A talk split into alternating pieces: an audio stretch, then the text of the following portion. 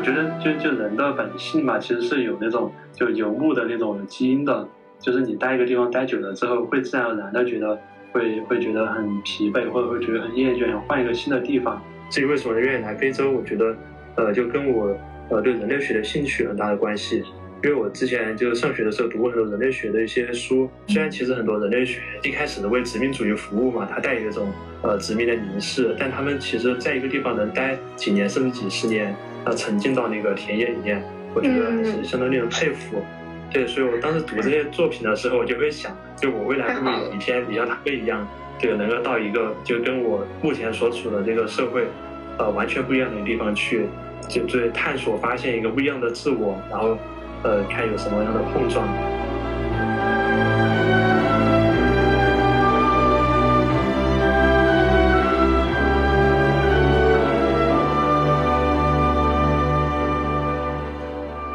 全球化对他们这种日常生活、日常喜好、偏好的影响，其实，在全球范围内都差不了太多。他们也看日本动漫，包括他们看看剧，他们也会呃看韩剧，他们也看美剧，然后他们也用中国的这种。就是就是比较便宜的手机，也用中国的一些呃一些软件，就是他们就是什么好什么方便就就用什么。就是我觉得作为一个中国人，就是来到非洲之后，呃，在当地的这个社会里面，我觉得我们是一种结构性的或者体系性的一种优势。来观察他们当地的社会，其实可以一种比较从容的一种目光去去看待他们。那这个可能就中国人没有办法特别的去呃共情非洲人他现在所处的这个这个状态。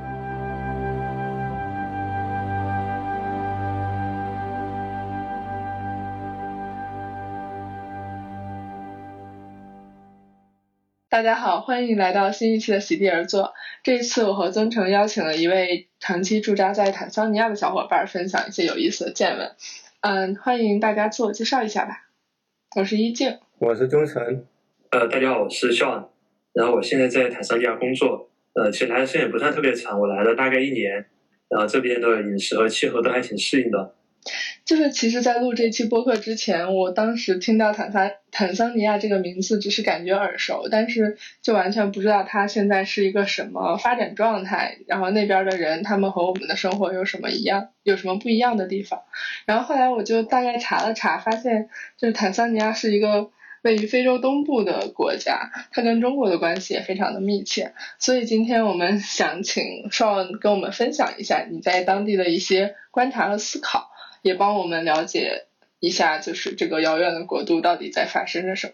那现在上可不可以给我们简单介绍一下，就是在整个非洲大陆，坦桑尼亚是一个处于什么位置的国家？它的经济和社会发展水平大概是什么程度啊？嗯，没问题。呃，我可以大大家简单介绍一下坦桑这个国家。就它首先它位置是在东非，它东边是印度洋，然后它是在赤道往南边一点，属于南半球。然后官方语言是斯斯瓦西里语和英语。当地人他们都能用英语交流，那他们吃的东西口味比较偏印度，因为印度过来的移民比较多，所以它跟中国的口味其实比较接近，能吃上白米饭。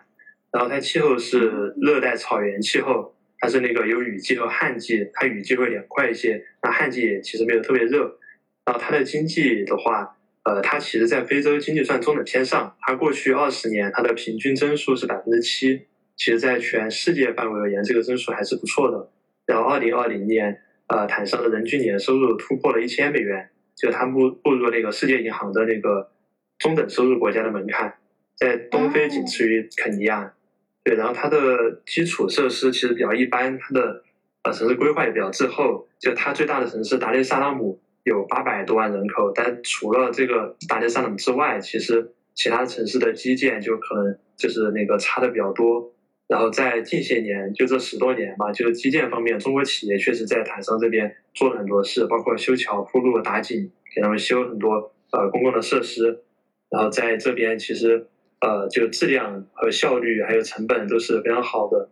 那有一次，呃，就我印象特别深，有一次我跟一个朋友在路上走，然后在那个 CBD 面前，然后他就指着那一排的高楼大厦跟我说，就这些楼十几年前就一栋也没有，全都是中国人给我们盖的。然后他们就坐在那里，看着中国人每一周修一层，每一周修一层，那几个月可能一个非常高的楼就修起来了。所以他们觉得中国人就这个建筑的这个能力非常强。嗯，哎，那所以那边就是除了印度移民和中国人之外，就是还有哪些人吗？就大概的人口结构是什么样？呃，他这样，他首先他的呃主体民族是就是当地的黑人，然后呃因为然后他在可能呃四五百年前五六百年前就有很多那个阿拉伯的商人过来做生意，然后后来是那个印度的商人也过来做生意，波斯印度的商人过来，那印度他呃因为他来的比较早，他们又比较会做生意，包括后面他又被英国殖民之后，就是那个印度也是属于英联邦的一部分，所以印度他等于是把这边的。呃，这个市场给垄断了，然后除了呃这些之外，可能欧美国家有一生过来，但他们人不多。然后就是二十一世纪之后，中国人来的挺多的。嗯，明白了。哎，那那邵文，现在你是常驻坦桑尼亚吗？你大概去了有多久了？呃，去了一年了。哎，那你当时为什么会选这个国家？呃，我选这个国家是因为当时是有工作机会，就是来台商。就我，因为我从上大学到毕业工作，大概有十年左右都一直在北京，然后我就想，当时有这个机会，我就觉得还挺好的，可以换个地方感受一下。然后至于为什么愿意来非洲，我觉得，呃，就跟我呃对人类学的兴趣很大的关系。因为我之前就是上学的时候读过很多人类学的一些书，包括《西太平洋航海者》《金枝忧的月忧郁的热带》。然后都是，其实很多人类学家，他们就到太平洋太平洋上的某个小岛，或者是非洲亚马逊的丛林的某个部落去做田野调查，然后他们去观察、记录当地人的生活状态，然后当地人对世界、对社会的一整套的呃自洽的观点和看法，然后对自己，然后让这些人类学家再对自己和自己所处的那个社会啊，他再进行一个反思。那我觉得这个很有意思。虽然其实很多人类学它是一一开始的为殖民主义服务嘛，它带有一种。呃，殖民的凝视，但他们其实在一个地方能待几年甚至几十年，呃，沉浸到那个田野里面，我觉得还是相当令人佩服。对，所以我当时读这些作品的时候，我就会想，就我未来会有一天，你像他们一样，对能够到一个就跟我目前所处的这个社会，呃，完全不一样的地方去，呃，去看，就对探索发现一个不一样的自我，然后呃，看有什么样的碰撞。哇，这真的也是我的梦想。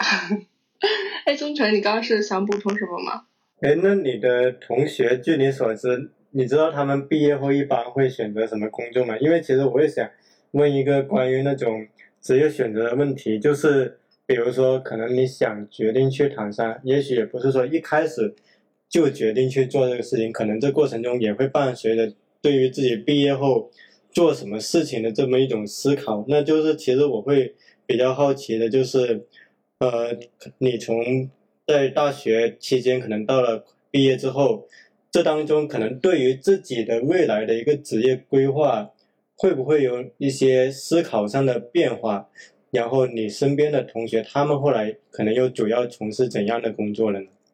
呃，没问题，就是我一我我是学的法律，然后我是呃本科硕士都学的法律，然后我的同学基本上就是。呃，做律师的最多，然后考公务员的进体制，然后去就法院检察院的特别多，然后去公司做法务，啊，也有一些去了呃证券投行、券商这样的。呃，我觉得我肯定算是比较比较另类的吧，因为因为我当时其实我一开始也没有说我特别喜欢法律，可能我大一、大二的时候我就发现，就自己就兴趣没有在这个上面，我觉得法律是一个。就认识世界、了解世界的一套比较自洽的一套逻辑，它可能找工作有一些帮助，但是我觉得它还是比较狭隘的，就是我没有办法，就是就一辈子都都都在这个框架下面。我其实一开始我是想想想做新闻，想想想去媒体，然后大学的时候可能就是呃也没有特别想清楚，就是去尝试的比较多的，就各个领域各个方面都去接触，跟不同的人聊天，然后后来毕业的时候。当时其实准备出国去留学，那后来是获得了一个，就是我知道他是有驻外机会的这么一个工作，然后我呃选择这个工作本身其实也就想着想要驻外，呃，而且我知道我第一次驻外的话应该会是去比较艰苦的地方，就可能啊亚非拉美这样的地方，我觉得我可以接受，呃，所以就做了这样的选择。我觉得有一定的运气的成分吧，但是呃，我长期以来也是这么打算的。嗯，哎，那你去像比如坦桑尼亚这种亚非拉美那个比较落后地区，你的父母或者身边的人会有有担心吗？就是你自己出发之前会不会也有一些就是紧张或者不安的情绪？呃，他们还是挺支持的，就是我都没想到他们会那么支持，因为一般觉得非洲就是挺那个什么的，就可能是因为我从小吧，我从初中开始就到外地去上学，然后几个月才回一次家，后面大学到北京，然后也去过呃上大学的时候去过其他国家去交换去旅游，然后他们就觉得就是我可能独立生活能力还是比较强，不用对我特别担心。然后对于坦桑尼亚这个国家，其实他们也没有呃我想象那么陌生，因为他们。呃，他们在他们小的时候，就是呃上个世纪四七十年代的时候，当时那个就我们援建了一条坦桑尼亚到赞比亚的坦赞铁路，坦赞铁路其实是非常大的一个工程，呃，当时是中国跟非洲呃接触或者建立一个友好往来的一个非常重要的一个基石，然后前后可能有好几万的中国工程师参与，然后那个时候就是报纸啊、广播啊都连篇累牍的报道这个。呃，坦赞铁路如何架起的，就中非人民之间这个友谊的这个呃这个大桥，所以他们其实呃很很多很多的家里面都有长辈去过坦桑，然后都都有了解，呃，所以他们一听到坦桑尼亚就知道这是一个可能对中国比较友好的国家，然后去了之后就是呃就应该不会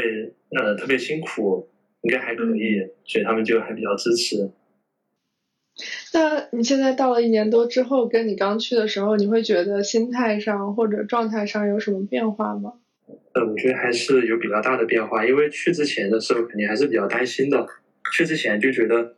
呃，一个是刚刚说的那个，就是呃，一一个是那个，一个是觉得治安不太好，就担心非洲这边治安不太好；另外一个就觉得那个有疾病，就是各种各样的黄热病啊、疟疾啊、各种热带病，就一听就很恐怖。但其实去了之后就发现，那首先治安的话。呃，坦桑还好，因为它算呃独立之后，它就一直是一个政党长期执政，然后它没有经历过这个政党的呃轮换交替，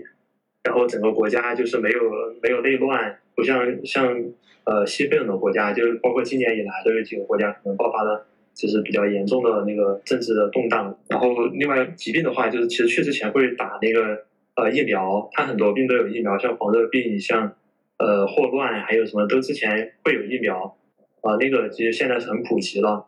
包括呃，就如果这边真的呃有什么病，他这边其实医疗还可以，因为去的话就去他这边达雷萨拉姆，就是大医院，就就他有还是有不错的这个医疗条件的，就是能够保证就是就是能够比较好的一个治疗。所以其实来了之后就了了解了这些信息之后，其实我觉得还好，就比较松弛。然后松弛下来之后，可能就会认识当地的一些朋友，他们会告诉我这边的一些情况，然后我了解更多，我就会更愿意自己去做一些探索。然后遇到什么问题，知道怎么去解决。然后现在可能一年之后，我就觉得可能呃我的积累或者我的探索就到了一定的程度，我可能就会想着要不要写一些东西，或者说有没有一些输出。就是我感觉这个心态还是呃有挺大的变化的。哎，那你都交到什么朋友了？是就是当地人吗？还是就是也是去那边的中国人或者外国人？嗯，都有。就是呃，首先中国人嘛，因为去了之后跟这种肯定就要打交道的。然后中国这边的，就是国企、央企，呃，包括一些私企，就挺多的。你来了之后，就会他这边也会有华人这个群，然后很快就会建立联系，然后认识朋友。然后，比如同事也会推荐说谁谁靠谱，找他就可以帮你解决什么什么问题。然后这样一个基本的生存解决了之后，然后跟当地的呃也会慢慢开始认识。然后因为中国人就是可以帮你解决基本的问题，但是你要呃玩的更好，或者说探索体验的更深入，也还是得当地人带着你去。哎，那会儿你提到的那个达雷萨拉达雷斯萨拉姆是你现在在在的城市吗？呃，对，是就也是它最大的城市，以前是它的首都，后面呃首都搬迁了，这里就是它的相对商业首都。哦，哎，那像就是像坦桑尼亚这样的这种国家，它的像比如达赖萨拉姆给你是一个什么样的感觉？它的发发展程度怎么样？有没有什么网网网络啊、外卖啊、什么快递啊或者淘宝啊之类的？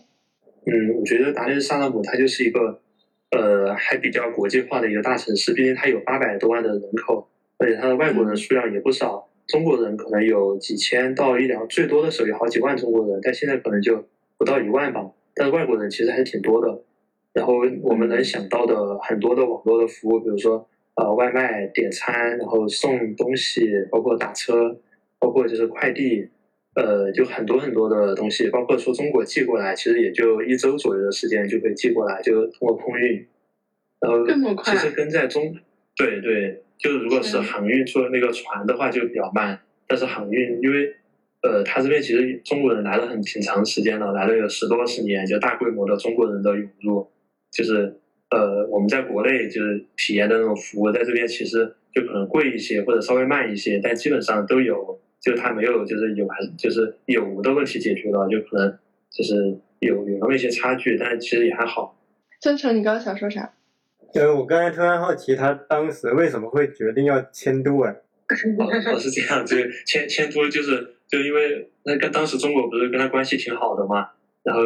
呃，当时周恩来总理然后访问了坦桑尼亚到达雷萨拉姆，然后他发现达雷萨拉姆它是一个呃沿海的一个城市，因为当时其实国际环境还比较紧张，当时冷战的那个氛围啊，虽然说他那个英国殖民者已经呃走了，就是但是其实呃因为他他他一开始选择了就社会主义阵营。然后社会主义阵营和那个美国主导那个资本主义阵营之间就矛盾还是挺激烈的，所以当时周恩来总理就提出就建议说，呃，你们不能把首都放在海边，那人家一个军舰过来，可能就直接把你们首都占领了。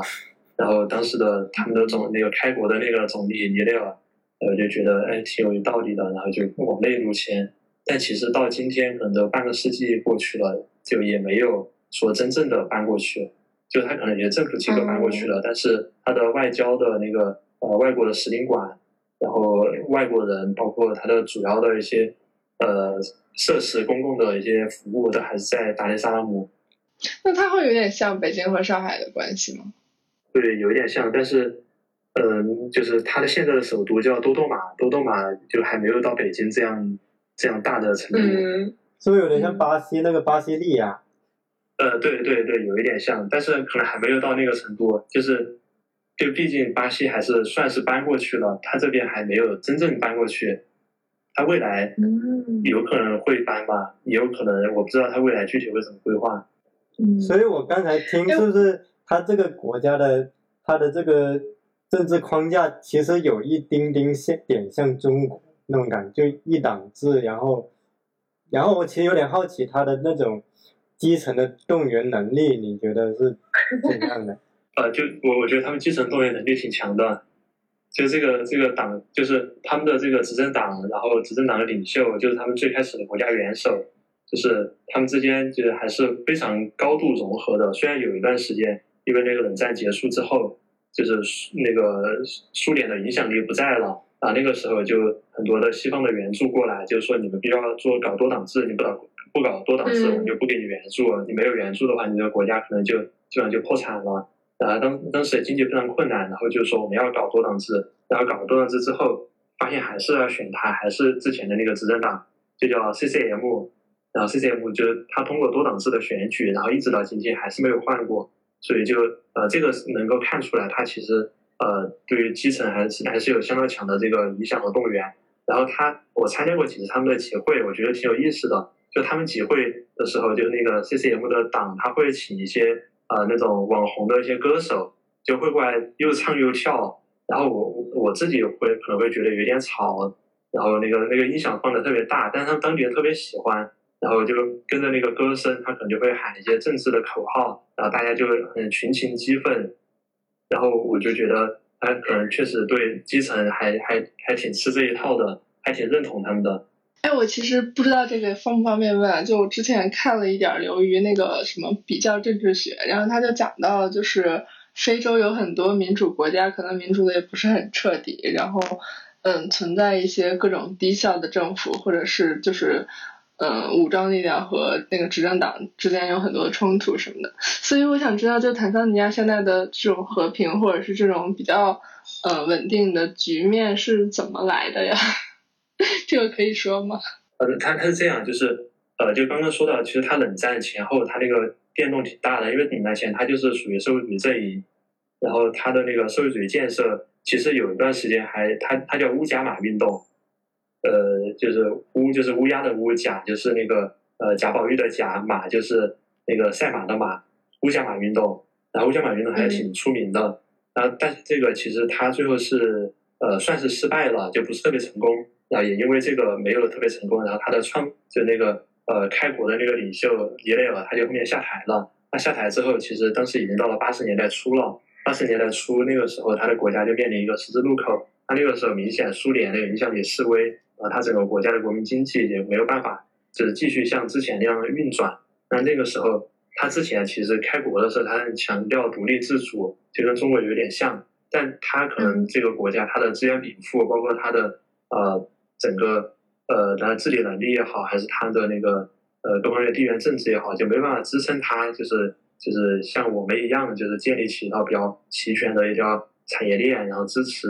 呃往后，因为我们自己是。就可能呃实力好，或者说就是我们的那个那个产业链好，就就就可能在全世界范围内都都不是一条可以效仿的道路。那他们走了他们那条路，就发现走不下去。那个时候啊，有美国为牵头的那个呃世界银行，还有那个啊 IMF，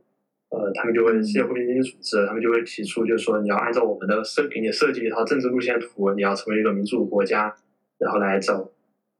那那个时候就是。也也去做了，刚开始其实也还好，呃，就感觉发展还不错，呃，但是也是发展到一定程度的时候，就他们也醒悟过来，就可能，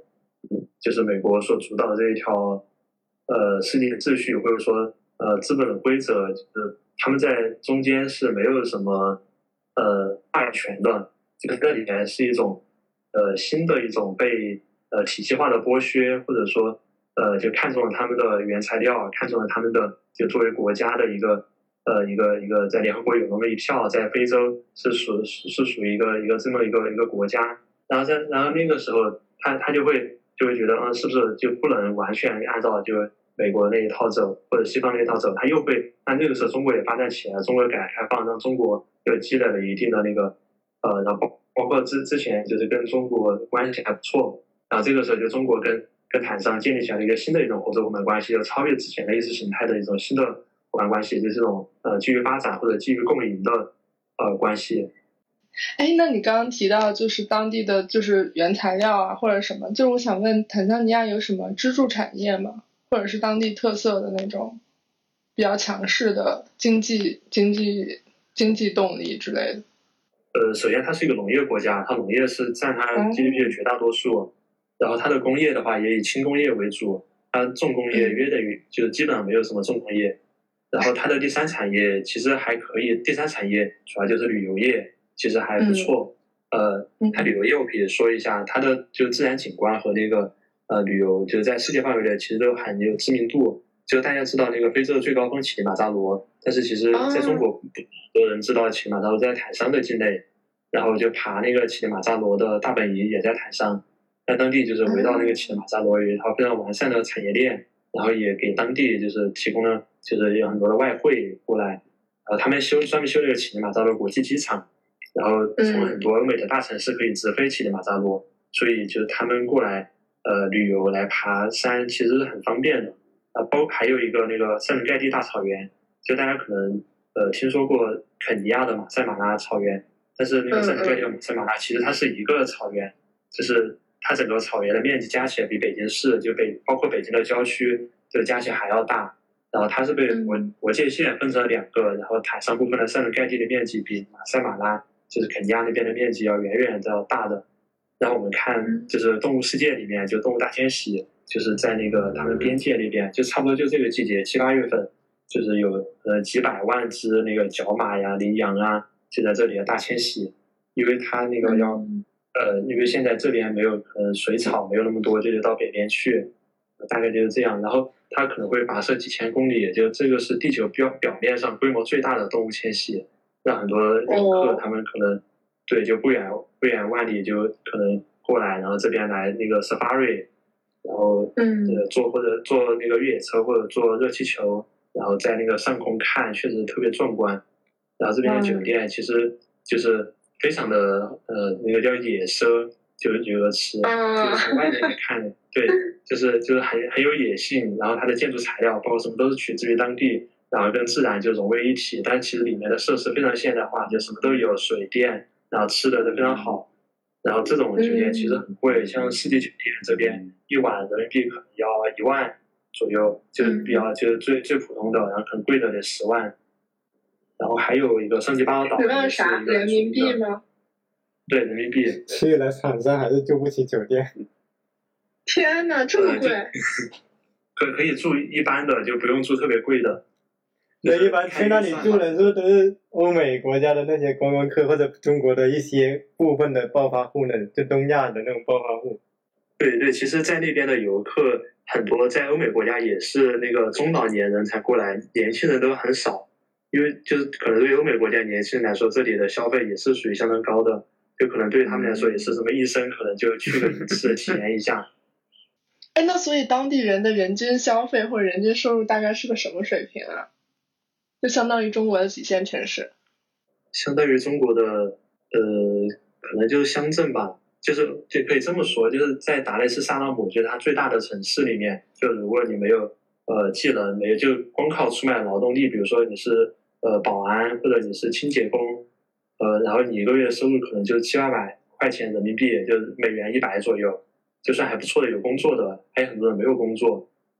就是如果呃收入能到。人民币两三千或者三四千左右，应该就算相当不错的。在那个酒店住一天，就是那些人可能三四个月的收入了。对，对对对，就是很多很多当地的人都没有去过塞伦盖蒂，也没有去过乞力马扎罗，因为太贵了。哎，那所以坦桑尼亚的城市和乡村的差异大吗？就他们会不会有类似于北京、上海这种特别核心的城市，还是说就是普遍都就是？没有那么大区别，呃，它就是达雷萨拉姆特别大，达雷萨拉姆有八百多万人口，然后达雷萨拉姆其实也就只有核心区，嗯，一一个是它的 CBD，一个是它的直管区，就是是比较好的，它基础设施，嗯，它的整整个那个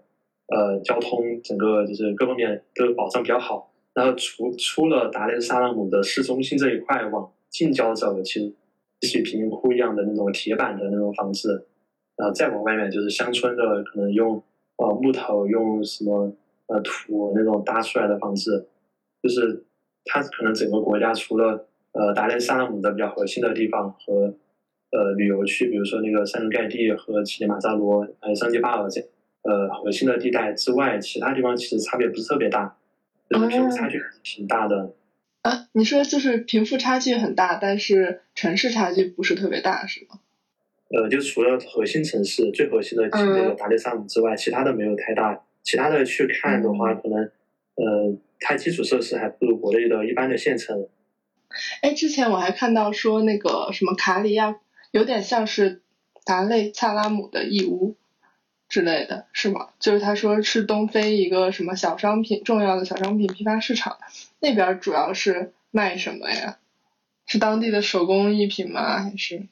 嗯，它是这样，它跟当地的义乌，呃，它它跟中国义乌其实差不多，就是你能想到的东西都能买到，主要是一些小商品。然后它向内的话，可以延伸到非洲的内陆地区，然后向外，因为它是在港口，它可以到世界各地。然后这边的话，就是呃，也是主要是印度人把持整个市场，因为他们呃很早就来了，几百年前就来了。然后因为而且他们都说英语，所以印度人在这里是一个垄断的地位。然后后来中国人可能十多年前、二十年前。然后过来来这边，就是主要把一些呃中国的一些产业链就带过来一些比较呃就是比较便宜的商品，然后依靠中国的世界工厂的地位，然后其实对印度的这个这个商人的一个那个那个统治秩序造成很大的冲击。但其实还但现在还是印度人占主导，但中国人可能现在经历这么长时间之后，就发现那个手机这一块可能是中国比较有优势的。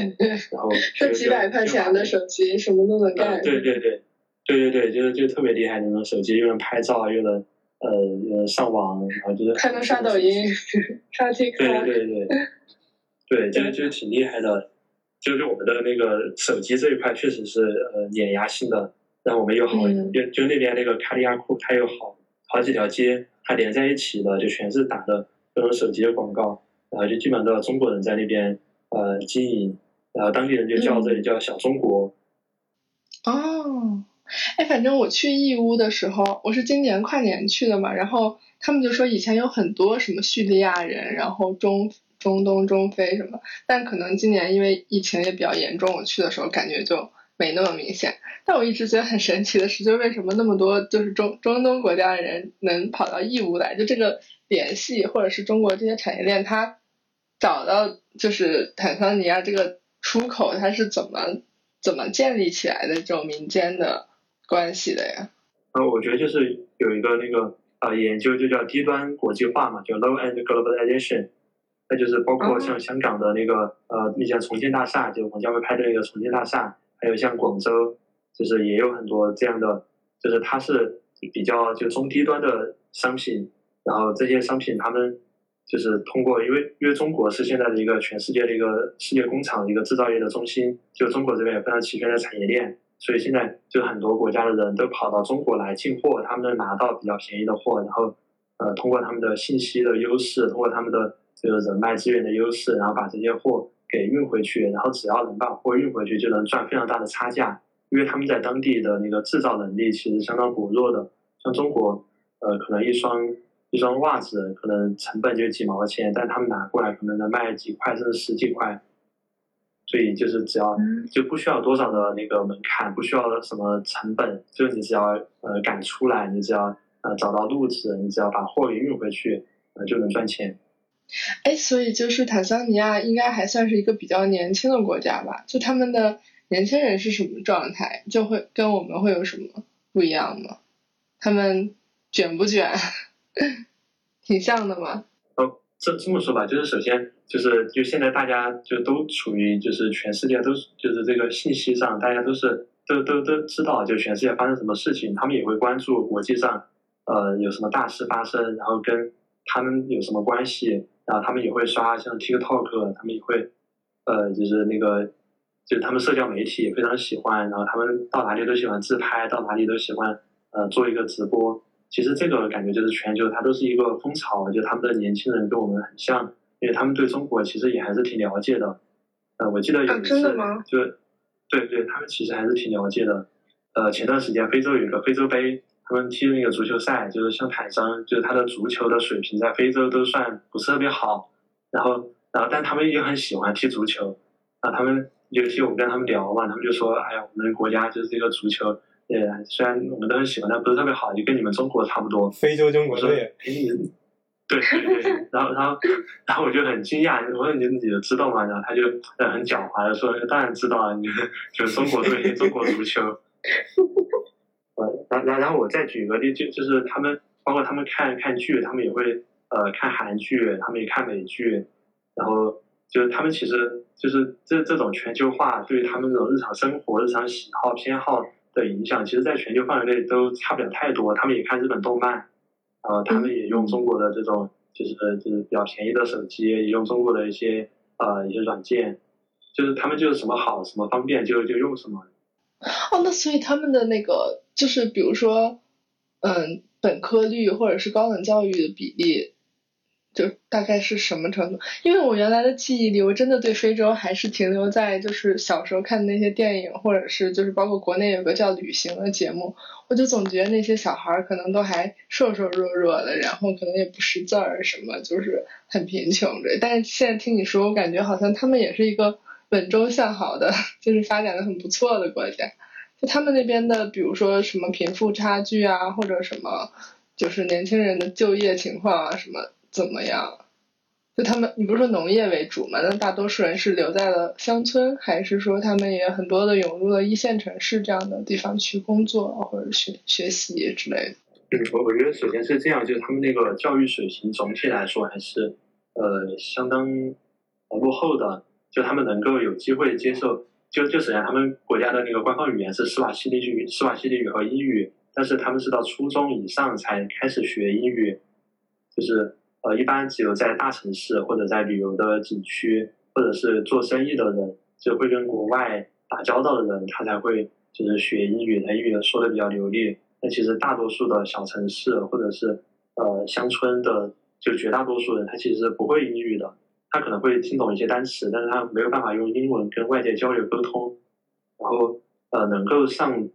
呃大学的应该是非常非常少的。他这边。那个达雷斯萨那姆大学还算比较好的大学，然后再往下，其实它那个断层非常严重。就达雷萨拉姆就属于可能在非洲或者在世界上，就是都有一定知名度，可能呃全世界能排几百名这样的。然后再往下，可能就就没有办法跟就是世界上的其他国家去很好的交往，就属于这么一个状态。那而且他们的失业率其实挺高的。就我认识一些当地的朋友，就他们呃可能是从达利萨姆大学毕业，那毕业之后很多年都没有找到工作。就可能是比如一六一七年毕业，那到现在就他想在他的专业内找一个工作都没有办法。那我认识一个呃认识一个朋友，他是修车的，然后有一次跟他聊你是学啥，他说我学经济学的，然后我就觉得就好像就可能这个跨度还挺大的，那他们觉得很正常，就是就是你学上学是一个很奢侈的事情，可能就是当时他拿了奖学金或什么下来了，但是就没有办法就是。因为他就像刚才你说的，它是一个农业国家，它没有那么多的呃第二产业、第三产业，啊，第三产业主要也是旅游业，就没有办法支撑那么多的就业。哎，你说到这儿，我就突然想到之前曾晨推荐的一篇文章，叫那个在这个非洲国家，我见过一种卷不起来的生活。我就觉得听起来你说这个例子就特别像是，就好像他们不会说像我们天天那种追求九九六或者追求所谓的阶级跃升之类的。这里面他也提到了一个那个当在待在坦桑尼亚的中国人嘛，他说当他乘车穿梭于丘陵间的公路上，延绵的草原突然闯入视野时，他感到一种前所未有的自由。自由的气息从大自然延伸到生活中，大量本地人游荡在城市街头，帮人跑腿、打打零工，举着各种各样的物品叫卖。当不稳定的状态成为常态，当钱包的进账无法预期。当地的人们也适应了这种不稳定，形成了一套自给自足的生活方式。我就觉得你刚刚说那个学了经济学之后去修车，就很像是这样。就他可能，嗯，学习也不一定能帮他改变命运，或者是他好像就不存在一种就是稳定的、一眼望得到结果的上升通道。在这种状态下，是不是他们的青年人就会比较比较 chill，或者比较不会去卷之类的？就是。这跟你在坦桑尼亚的生活状态，你觉得是相似的吗？或者是你认同这种观察吗？呃，我觉得，嗯，怎么说呢？我我觉得确实是这样。就他们当地人，就是还是看得挺清楚的，因为他们自己也知道，就是呃，坦桑尼亚在全世界范围也，在这个全球秩序里面，肯定是处于相较来说比较边缘的位置。他们在这个产业分工里面，肯定是属于一个原材料的输出地。或者是人家的一个商品的一个倾销地，就总体来说这样一个状态，所以留给他们的机会可能不是特别多。那他们呃，如果想要去上进，就要么选择上学，那上学出来可能也找到对口工作。那如果选择去经商，那可能经商就，像之前说的，就是像印度人，他可能把持了整个呃大的一个市场的一个秩序。然后中国人现在也有中国人的优势，就他们当地人呃，就是没有那样的积累，就没有办法去就在。这个上面就是走得很远，那对于大多数人，他可能，呃，他的一个想法就是说，呃，可能我在城市里面找到一份工作，然后这个工作能够养活我们一家一家人，啊，能够让我较为体面的生活下去，那那可能就就行了。那再往就我再付出更多的时间、空间、努力，那换来的可能边际效应就递减，就没有太多的收获，所以他可能就会选择，就是就安贫得道，就安于现在这个生活。就我觉得他可能是一个比较。啊，理性或者还是一个比较无奈的选择，呃，包括就是像他说的这个，呃，生活就是，呃，觉得确确实是这样，就就是我觉得作为一个中国人，就是来到非洲之后，呃，在当地的这个社会里面，我觉得我们是一种结构性的或者体系性的一种优势，就是，呃，就中中国人在这边的收入最低最低的收入肯定是都是比他们的平均收入水平要高好几倍的，因为在中国你没有办法想象。就是你到这里来，你每个月收入几百块钱人民币，那肯定不会有人过来的。那能过来的，可能都是有一技之长，或者有一些想法，有一些抱负。那一个月至少能挣好几千块钱。那那这样的话，其实中国人在这边其实是比较有优势的一个地位。那观察他们当地的社会，其实可以一种比较从容的呃一种一种用目光去去看待他们。那这个可能就中国人没有办法特别的去呃共情非洲人他现在所处的这个。这个这个这个状态，嗯。不过其实我有在思考，这中间会不会有一种，就是幸存者偏差，或者说资源的配置不同导致的观察视角的偏差。就是比如说，可能我们有的人看到的是他一个非常从容的卷不起来的生活，但会不会其实他们中也有很大一部分人，他是他不是说主动选择这种卷不起来，而是他就是很无奈、很被迫，他其实也想改变命运，可是他没有办法。所以这种卷不起来背后，是不是其实有一种很深的一种？结构性的无奈在里面，或者说，其实刚才其实你也提到说，他的社会的贫富差距非常巨大，然后是不是其实他在这个社会里面也有很多人，其实他过的是一种也是比较绝望或者说艰难的生活，只是说他其实缺乏渠道给他发声，所以可能在这个社会上，可能其实会出现不同的几面，就既有这种卷不起来的一面，从容的一面，或者说。外派的其他国家的人来到唐山，他观察到一面，可能也有另外的一一面，就是可能是不太一样的感受呢。对，因为我听起来，我也觉得当时我身边也有朋友，比如说朋友的朋友去非洲什么的，他们就是感觉真的是去淘金的，他们就会说啊，什么我们可能去驻扎个几年就能得个。一两百万，然后回来就能够付个首付了，什么什么的，就完全想象不到说，就当地人和华人，或者是和我们过去的人差别是这么大。而且之前我还听到过一个论调，就是可能是一种基于地理决定论的一种偏见吧，就是说觉得热带地区人是不是比较好吃懒做、游手好闲啊，然后，然后。所以非洲黑人好像长期也会被贴上一种类似的标签。那你就是你实际观察他们那些一个月挣几百块钱的人，你觉得他们真的是好吃懒做吗？还是他们确实是因为处在一个这样的资源、这样的环境里，他他其实是被迫做出了这种无奈的选择？嗯，就我觉得好吃懒做吧，他可能呃不一定是个贬义词，就是他之所以能够好吃懒做，就 就是其其实其实某种程度上说明他。就这个族群啊，这个国家，然后这些人，他们其实那个自然条件其实还是挺好的，对他的物产还是很丰富，就是他没有太大的必要去努力，他可能在很久很久以前，可能随便摘几个果子，就掉个椰子或者摘个芒果，就是他就能吃就能活下来，其实其实还是挺幸福的。然后对他们就说海南不就是这样吗？就说对对对对，对 对，然然后嗯，然后我我我觉得就可能在我们中国人的语境里面嘛，就觉得。呃，勤劳节俭就是比较天经地义的事，就可能，呃，我我一直在想，就是不是因为我们就我们的祖先所生活的地方，其实我们的自然条自然条件就并不是那么的好，就我们的水旱灾害非常频繁，然后就靠天吃饭，就需要精耕细作，然后粮食也是要精打细算，然后才能生存下来。然后，就就我之前我我读那个坦赞铁路的那个一些回忆录嘛，他就说上世纪七十年代的时候，就我们去派专家派工人去援建坦赞铁路。但我们以为是去非洲帮助穷兄弟，其实去了之后发现人家的生活水平比我们还要好，就人家吃的都是白米饭，人家都是那些水果都是都特别好，然后我们就是其实其实是那个落差还是挺大的。那那我我觉得可能呃就是说那个就我们觉得勤劳节俭、艰苦奋斗可能呃说是我们的传统美德，这可能也也也不算错，但是就如果觉得他们就是好吃懒做，然后他们就不道德，或者他们就。就就更低下，可能就，呃，好像也不是特别合适。我觉得，嗯，呃，就就首先就我觉得好吃懒做还是就没有没有那么差，其实。嗯，哎，那就比如说中国人很勤奋，但是当地的人可能他比较 chill 或者比较没有那么强的竞争意识，他们之间会有矛盾吗？就还是说他们是一个相对比较好的合作的状态呢？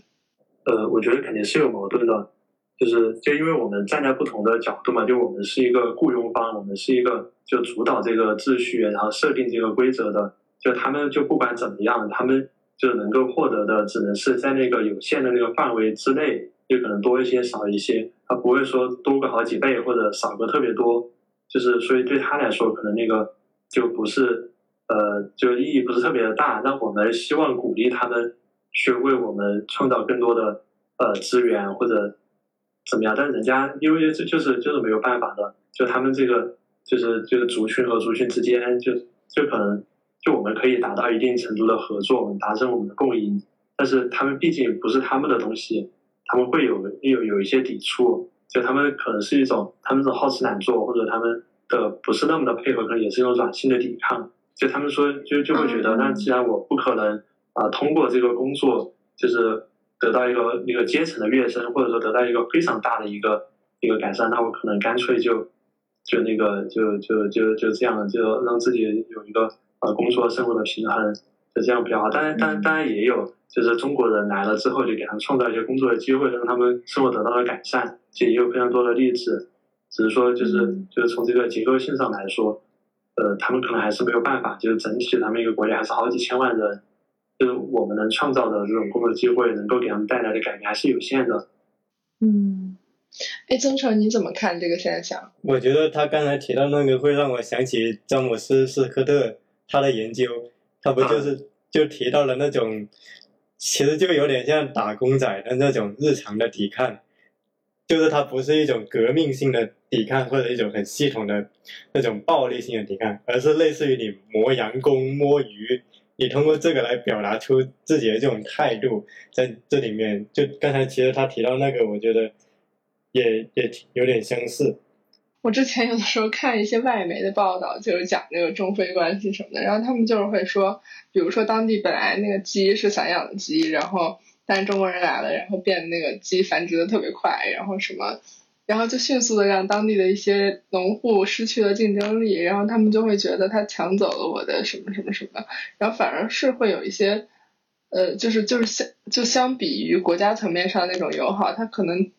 就是在民间或者在内部是有一些紧张的，但是我也不知道这个紧张到底是一个什么程度，还是说他们就是故意把这些。小的矛盾拿出来小题大做什么的，所以我其实这个人的好奇是关于这个。我怀疑东亚是不是普遍会有一个内卷的基因啊？就是 因为我发现好好像不只是中国，其实好像韩国啊，甚至些日本呢，他们的你看他们那个工作状态，在对比像呃像欧洲还有非洲很多，他们工作状态就是。其实是变化很大的。然后我其实之前有看到一个有趣的新闻，就是好像就是 TikTok 他们做英国的一个企业嘛，然后他们有中国的员工，员工会主动加班到晚上，然后英国本土的员工就投诉了，就说本来我们都不用加班的，然后你就主动加班，然后你们你们 TikTok 把这个加班的文化带起来。搞到其他的企业也跟着加班，然后结果大家都被迫卷起来，然后他们英国本土的工作者就非常不满，说这样会让他们活得非常累。所以我觉得其实这个深深入思考，就可能也会涉及到，就是不同的文明社会，它对于工作与休闲，它对于奋斗与个人的幸福观的一个分歧在这里。因为其实我觉得，可能这也是这几年中国社会一个很大的议题了，就是我们到底选择怎样的一种生活方式，它跟我们所选择的竞争的模式又是怎样的？然后其实刚才听到谢姆腾分享，我也会想到这个话题。而且其实我有个很好奇的问题，就是因为我们知道这几年中国社会考编是非常热门的，我就好奇说，坦桑尼亚它有类似于编制这种东西吗？那他们的青年会有所谓的？考进编制的这种热潮吗？就他他们有的，他们他们当地的那个，呃，我觉得他们比我更加的狂热，因为他们是属于，就是他他们就如果考进了那个政府的那个工作的那个序列里面嘛，就他可能不叫编制或者不叫，我我不知道他们具体叫啥，反正就是也也有这样的体制的划分嘛，体制内外的划分。但你进入了体制之后，其实呃，真的就是，呃，其实现现在中国的体制内并没有像。呃，可能十多二十年前或者再之前那样，就是有一个绝对的一个权利，然后你可以拿权利去寻租、去交换。其实现在中国已经约束很多了，但是在非洲，在坦桑，就我观察到的，就你进去之后，你那个权利就是没有多少边界，没有多少约束的。所以，其实我在想，坦桑这个国家，它其实是不是深层次还是有一个很大的社会隐患在？因为它现在能够维持这个稳中向好的局面，某种程度上跟它这个一党制，然后相对这个。这个政治的决策家还相对的开明，可能是脱不开关系的。那假设这个一党制，他的这个决策者，包括他这个政府本身，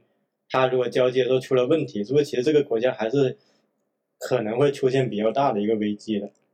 对，确实是。然后这些组织都是美国就是有绝对的话语权的。嗯，所以最适合这种国家活法，是不是暂时来说就是闷声发大财？就是说，对对，那没有办法，只能这么选。哎，所以其实我还有一个好奇，就是说，比如说非洲的这些所谓的第三世界国家，它已经比发达国家落后了这么多年的发展，无论是工业、经济，然后社会、教育水平什么的，那会不会后来就慢慢变成一种所谓强者愈强、弱者愈弱的弱者越弱的命运呢？嗯，会啊，我觉得就是挺残酷的，就是虽然说，呃，现在其实很多。呃，国际很多媒体就会聚焦非洲，觉得非洲是未来希望的大陆，但其实就是可能对啊，我我一直觉得这个只是一个口号而已。就是，就我周围也有一些人在做一些关于非洲的，无论是产品还是基建，他们都觉得，就是真的是砸再多钱都发展不起来的，就因为他真的穷。就就比如说像你新新的一个软件什么的，你就算非洲人人都用，它也创造不了什么经济价值。但是如果你一个什么 TikTok 在欧美火了，然后那它真的席卷全球，就一下赚了盆满钵满。对，就就非洲，我觉得它是一个确实是一个蓝海，它就是如果在欧美就是这种增长或者发展受到一定的限制，没有办法，或者在国内受到了。就增长到了顶，那非洲可能也也属于一个还还是能增长的地方，但这个这个东西就是对于非洲国家本身来说，就他们的发展，但是它它更像一个有世界上的各个国家或者说呃各种势力在这个地方纵横驰骋，就大家划分势力范围，然后他自己的政府其实是一个比较弱的一个弱政府的状态，那只要说就是国家能维持一个基本的运行，然后经济能比较平稳，然后大家。社会治安，就是各方面能够比较不错的发展下去，就是再再往一个比较好的轨道上，就不要发生内乱，不要发生一个大的动荡，其实就是他们就觉得可以了。我其实挺好奇，就是当地的青年，他们平时会关心怎样的一些议题？比如说，像我们在中国社会，我们能明显感觉到，大家对所谓的教育、九九六、内卷。然后躺平这些东西很关心，就经常聊这些东西。那像坦桑尼亚的青年，他们平时会主要想聊哪些议题呢？我觉得首先他们想要挣钱，他们对钱非常渴望。然后就他们之所以会来大城市，就是为了呃挣更多的钱。然后他们因为有了互联网，了解了外面的世界，了解了就是就是在发生什么事情，然后有了那个社交媒体。因为社交媒体会加速他加剧他们就是同龄人同辈之间的那个 压力和比较，就他们会特别的在意去挣更多的钱，然后呃换更好的比如手机，穿更好的衣服，然后呃过更好的生活，就他他会有这样的一个一个焦虑在。比如说，就是就我印象特别深，他们有他们特别喜欢买苹果，然后会有一个朋友他会跟我说。他们买那个苹果嘛，就是一定要他，就我们是把那个苹果放在自己裤兜里就直接揣着嘛，他们要放在胸前，然后专门要放一个兜在那里，然后那个兜还把那个苹果那个摄像头的那一面朝向外面，因为那个苹果十三是那个好像是对角线的，然后十二不是那个竖着的，然后就是你把那个你买了十三，然后不是十二，你得把那个体现出来展示出来，就是就是这样，人家才知道你是换了最新的那个苹果产品，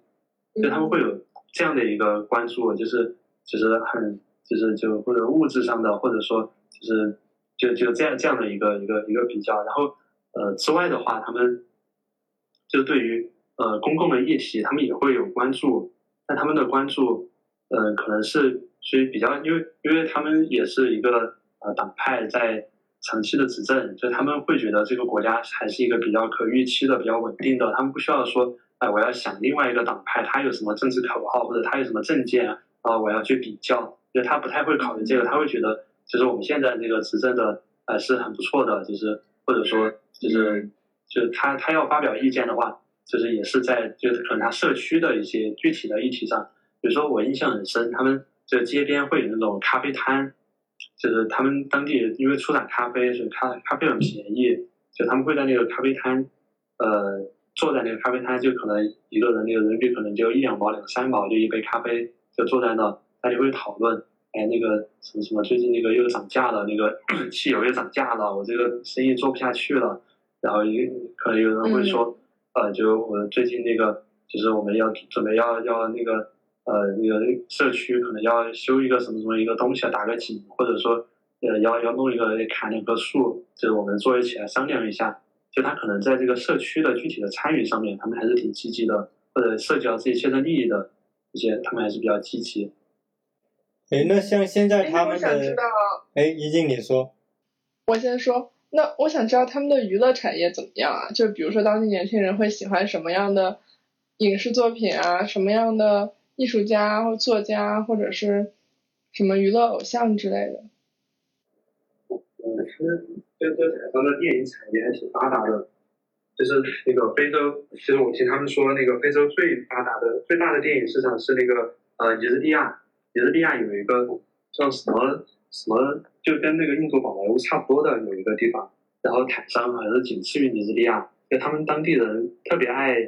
呃那个就是大荧幕上的那种就展示表演，然后就是大家很喜欢看，非常喜闻乐见，然后其实也是很家长里短的一些，就是这个婆媳之间啊，或者那个什么那种那种那种那种呃事情，但他们就非常喜欢，然后他们制作一部电影的成本非常低，可能就几千美元就可以，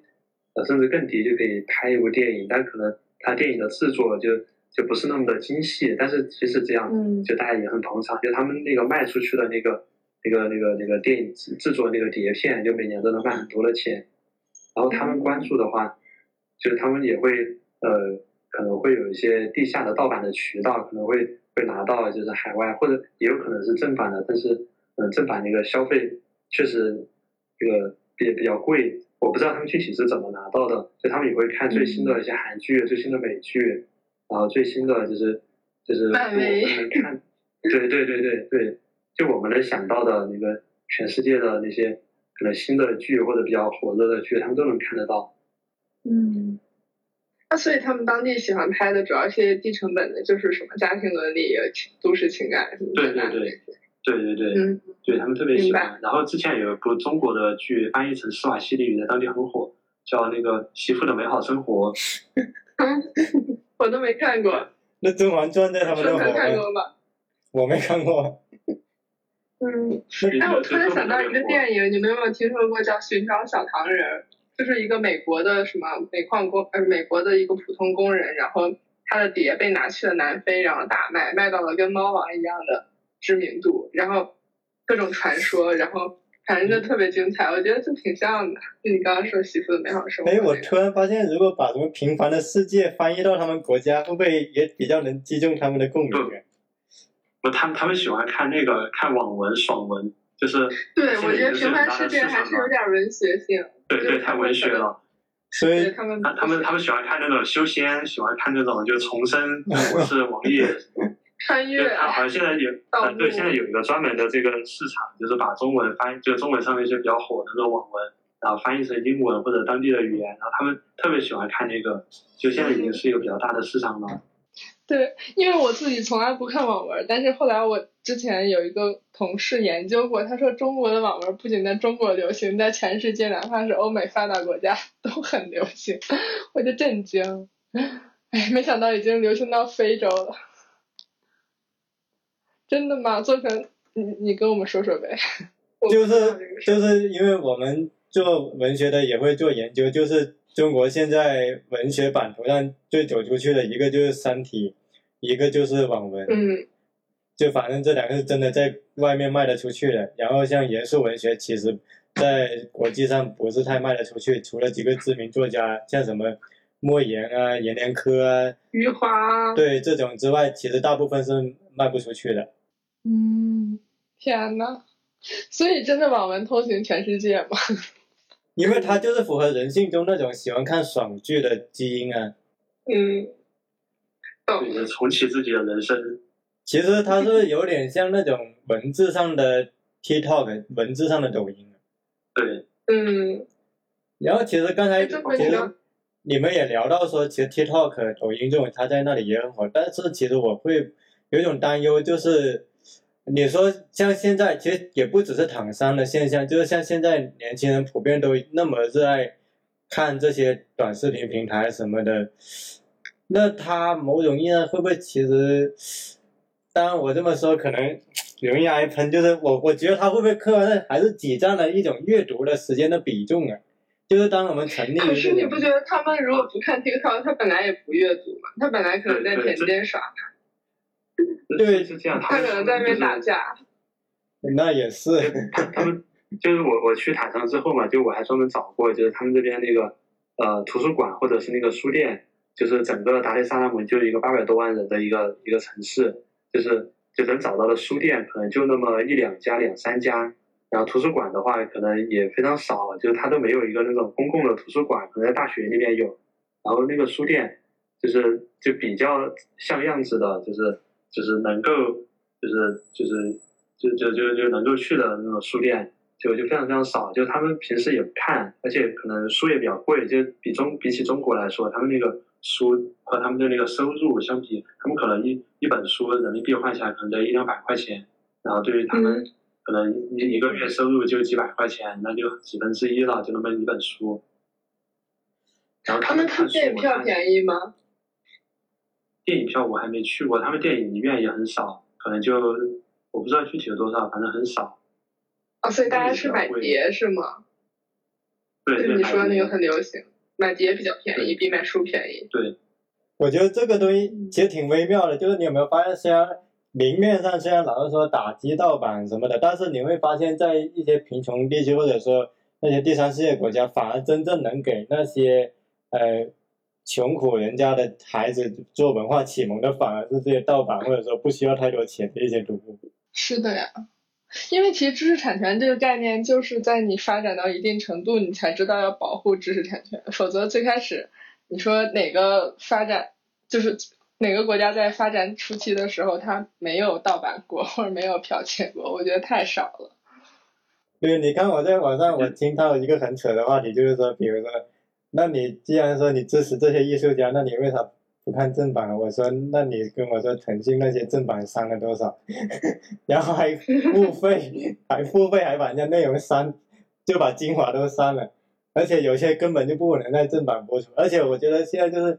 你会发现那些做精华内容的，他们建付费墙越来越多了，就是。当这些付费墙累积起来之后，它对于平民家的孩子，某种意义上它就是一个天然的壁垒啊。我觉得，就说白了，就是他们做付费墙，慢慢的就是倾斜向了城市，尤其是预备中产或者中产的孩子。那么这个时候，就我觉得单纯片面的说支持正版，好像就它会让这个议题变得狭窄化。就是他不是说你说支持正版那些人就不看盗版就完事，我觉得这背后可能。可以深入去挖的，就是说为什么那些人不得不看盗版这个？就刚才其实聊到这个话题，我就想延伸的，就正好说到这一点。嗯，对，就就我我感觉，就是那些发达国家其实可能也没有特别强的动力和那个相应的那个呃打算付出相应的成本去打打击盗版，因为他们可能其实也把它当做一种文化上的输出，比如说像呃韩国最近的那个旅游。呃，对对，韩国的鱿鱼游戏最近很火，然后像像就因为那些剧啊、那些电影里面，它会展示一种就是那种发达国家的生活状态，他们的一种对世界的看法、观念，就是就长长期而言潜移默化的，就他们就他们就会觉得对啊，其实就是意识形态输出。对对，其实其实他们就这些国家，他们肯定是知道有很多的盗版，但他们觉得就没有必要，可能也觉得嗯，就成本也也也没有必要付出这个成本去做这个事情。对，我明白。而且其实确实，欧美是有非常深厚的付费习惯，他们很多就搜索网站都需要付费，然后他们就是看视频网站，然后包括家庭的有线电视，各种就是他们从小就是很少接触 不付费的东西，然后所以他们对于就是充会员这些事儿接受度就是非常高。但是对于我们来说，我们从小就是看什么盗版软件长大的。然后突然之间，腾讯跟我一个月要三十块钱，我也觉得挺多的。虽然我也充了，但是，但是就是我我确实能理解，就对于可能很多人来说，觉得我没有必要付这个东西。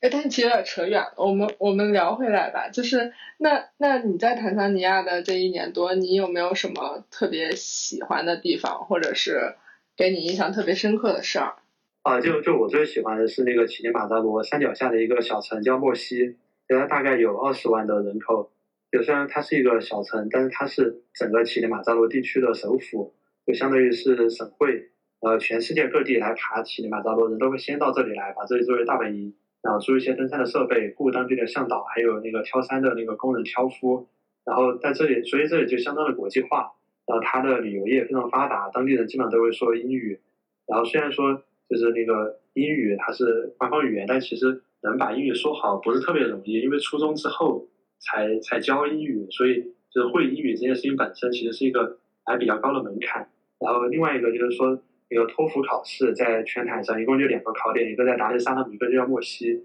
所以墨西就是它是一个相当国际化的地方。那还有一个我比较喜欢它的一个呃点，就在于它是一个。呃，它叫它叫咖啡之城，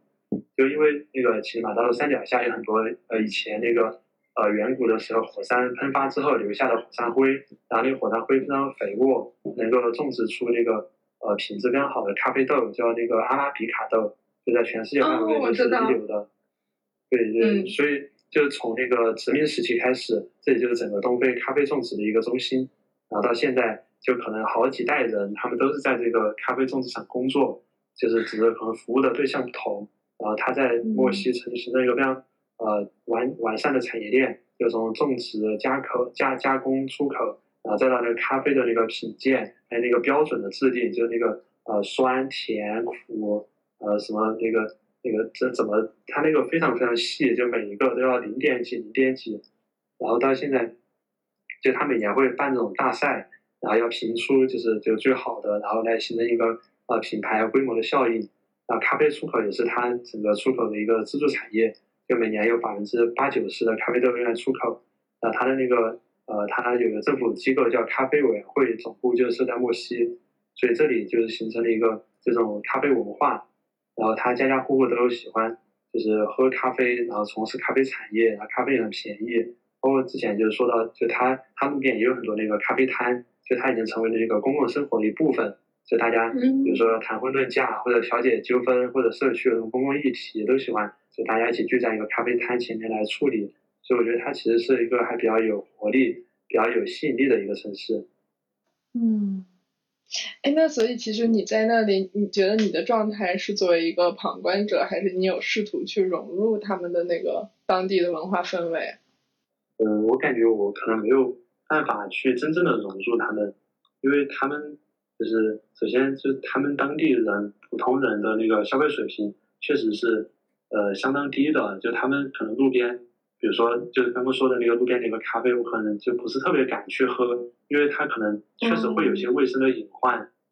包括他卖的一些街头的那种早餐的那个店，他可能确实很便宜，可能人民币就呃几毛钱或者两块钱就一个，但我可能确实不太敢吃，因为。这可能他们当地人就是能够吃没问题，但我们可能直接吃了之后就会就是有各种各样的，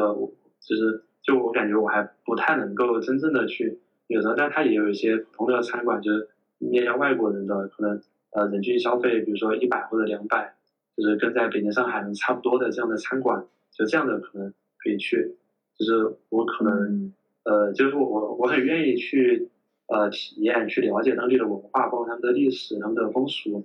但是就真正的特别的深入，就是像人类学家那样去，就待在一个呃乡村或者就是扎就扎在一个社区里面，就待很长很长时间，然后跟他们当地的吃住完全一样，我可能还是没有办法做到。哎，那你会不会有一个担心？比如说你在台上，你要感受到他们的那个工作氛围，就是打个双引号卷不起来。但是可能终有一天要回国，会不会担心突然又回到一个特别卷的环境，会有些不太适应的那种担忧？嗯，我觉得会有吧。呃，我现在这么想的，就是，呃，我觉得现在的状态确实是一个比较好的状态，就是包括很多中国人来非洲之后，就是觉得自己可能活得更舒展了，或者说就是更能找到那种呃人生的意义也好，或者说。更能感觉到自己就是过得更加的呃体面从容，就是我觉得就是既然感受到了或者了解了什么是自己喜欢的或者什么是自己呃想要的，那在之后不管去哪里不管做什么，就可能会把这个当做一个衡量的一个尺度或者一个坐标，就是 找就是在工作或者说生活上都会觉得，那我既然我知道什么是我更喜欢更适合，可能往那个方向去靠或者怎么样，那如果。就特别不适应的话，可能就会选择，就可能就是不用把自己再呃放到那个那个那个里面去吧，就可能会以前也会不会这样，但我也说不好。哎，所以你觉得中国人去第三世界国家会成为一个新的潮流吗？因为就是比如说早年的时候，无论是什么下南洋，还是什么去美国淘金热，还是去欧洲的温州人，什么就我感觉他们都是像一个比自己所在地更发达的地方去试图获得一种经济上的改变或者命运上的改变。但现在好像就无论我们是所谓的远飞还也好，或者是去过这种更舒展、更能感受到人生意义的生活，它这背后的心理变化，你觉得是？会成为一种主流吗？就它是怎么样的呢？我觉得不会成为主流，因为其实中国在前十年或者前二十年，就是是比较深入的介入那个全球化，就是大家整个走出去。就我觉得其实是能走出去的人，你在那个浪潮里面都出去了或者见识过了，那之后就是这些人他们也会意识到有很多的，就是走这样的走出去有很多的问题。比如说，虽然可能呃到一些欠发的地方就收入会高一些，但是会造成。比如说夫妻的两地分居，或者会会造成就是自己跟啊原生的那个呃环境社会环境的一个割裂，那这样的话就对他未来回去的发展或者就下一步的规划也其实也有很大的影响。但这样其实综合下来看，就是就这么走出去，它并不是一个就特别呃完美的或者特别好的一个选择，它可能会成为一个权宜之计，就大家觉得。就是既然现在可能没有太多的办法，那呃身边有人或者说有朋友在那边或者去过，那可能会做这样的考虑。但其实迈出这一步也挺难的，因为呃真的就是呃包括我我自己我来之前也会有很多的担心，就确实你到一个完全陌生的地方去开始完全不一样的生活，就是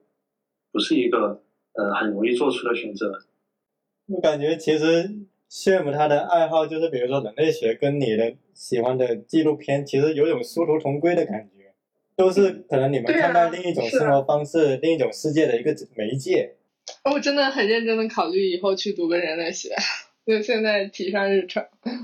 呃，可以，我觉得我觉得人类学真的对我就是影响挺大的，就我觉得法律就是它只能成为一个谋生的工具。他他就觉得就反正饿不死，就就如果实在不行，就我还会回到这个里面去就做事情。那人类学会觉得就是好像我有了这个探索世界，或者说就是那个纵身一跃的这种勇气。就是我去一个完全陌生的地方，依然能就是可能语言不通，然后各方面也不了解，但是我能通过人与人之间的这种交流交往，给建立起一套新的一个生活的方式，而且还过得不错。我们最后一个问题就是推荐一些书单，也可以是关于人类学的，也可以是关于我们去了解，比如说第三世界国家或者什么的。我我觉得那个《西太平洋航海者》特别好，就是它是人类学的一个入门的书嘛，就是呃，作者马连诺夫斯基，他他其实是人类学的一个开山鼻祖。哎，那这本书它大体是讲了一个怎样的事情？他他就是讲了一个马连诺夫斯基，他作为一个。呃，其实当时都没有人类学家这个概念，就他作为一个就是一个考察者，然后去了西太平洋的一个小岛上，然后他去了解这个小岛上的这些人他们的呃生活、他们的工作、他们的呃人生的这样一个呃闭环的状态，就他们就是年初会做什么，年终会什么，年尾会做什么，然后他们会形成一整套的，就是非常自洽。可能在他们文明社会的这些人的眼里看来，他们是蛮荒的、落后的。但其实他深入研究之后，发现人家的那一套社会，可能某种程度上就比他所处的马诺斯基他所处的社会可能要更加，呃，就是呃合理，或者说呃这个人在其中会得到更大的一种自我的实现。就他他他会发现，他会他用这样的视角眼光，沉浸式的去呃考察和体验，就是给他就是读完之后，他会给你展现一个全貌，就是你作为一个。当地人，或者说作为一个就是长期在生活的人，你所理解和感受到的社会，啊，这个一整套世界观是怎么样的？然后包括他介绍很多他做田野调查的一些方法和心得，就怎么去做沉浸式的观察，还有很多体验，包括他自己有很多的反思。我觉得那本书就是当时看完之后就就挺震撼的，对我来说。好的，那非常感谢今天的分享，然后就感觉真的收获很大，然后我也燃起了我想要去某个地方长时间待一待的兴趣，保持探索世界的热情吧。也也非常感谢尊成和寿恩，然后感谢大家收听我们这一期的节目，我们下期再见。Wish a star, wake up where the clouds are far behind. Be where trouble melts like lemon drops, high above the chimney top. That's where you find me, oh,